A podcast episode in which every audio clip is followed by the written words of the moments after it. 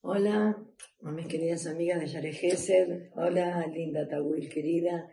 Hoy les voy a compartir una historia hermosa que tiene un musar de lo que es pensar Zehut. Lo que es pensar Zehut. No meterme en la vida de nadie, que no me importa nada de lo que el otro hace.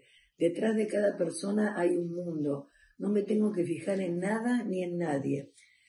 Resulta que había, era la época de que los niños se tenían que ir a Israel hace unos años, que tenían que ir todos a la embajada para hacer trámites, y eh, había, estaba la embajada de Israel bastante completa, y había un montón de padres, este, por supuesto que iban, venían, se levantaban, trabajaban, firmaban, llevaban, se iban a hacer café a las máquinas, y eh, no paraban de moverse.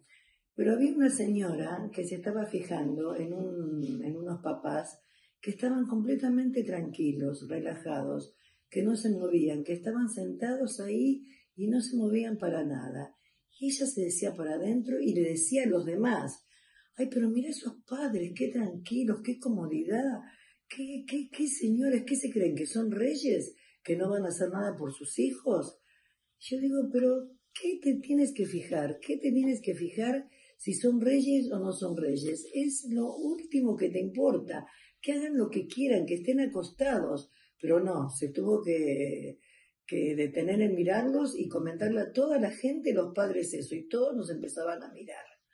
Entonces esa señora decidió agarrar a uno de los eh, hijos y preguntarles, no se aguantó. Le dijo, ¿te puedo hacer una pregunta? Lo paró. ¿Por qué tus padres están tan tranquilos? Y no se levantan a firmar y van y vienen y vienen y van como nosotros que no paramos de movernos. ¿Qué significa eso? Le dijo, no señora, no. Mis padres vinieron con nosotros porque no nos quieren dejar un segundo solos, pero ellos son sordomudos y ellos no se pueden levantar a hacer los trámites. La señora quedó pálida, blanca, decepcionada de sus emociones. Y obvio, obvio, ¿cómo vas a quedar? ¿Cómo vas a quedar después de hablar, pero para nada, para nada a toda la gente? Toda la gente le preguntó, ¿y qué te dijeron? ¿Qué te dijeron? Y todos de quién piensan mal, de ella. ¿Por qué tiene que fijarse en la gente? Esto es un ser terrible, se quedó pálida, eran sordomudos y sin embargo estaban presentes, mucho más trabajadores que ellos, porque estaban atentos a todas las cosas de sus hijos. Bueno, espero que les haya quedado de Neyamá a Neyamá. Chao, y las que están en Shabbat, Shabbat Shalom.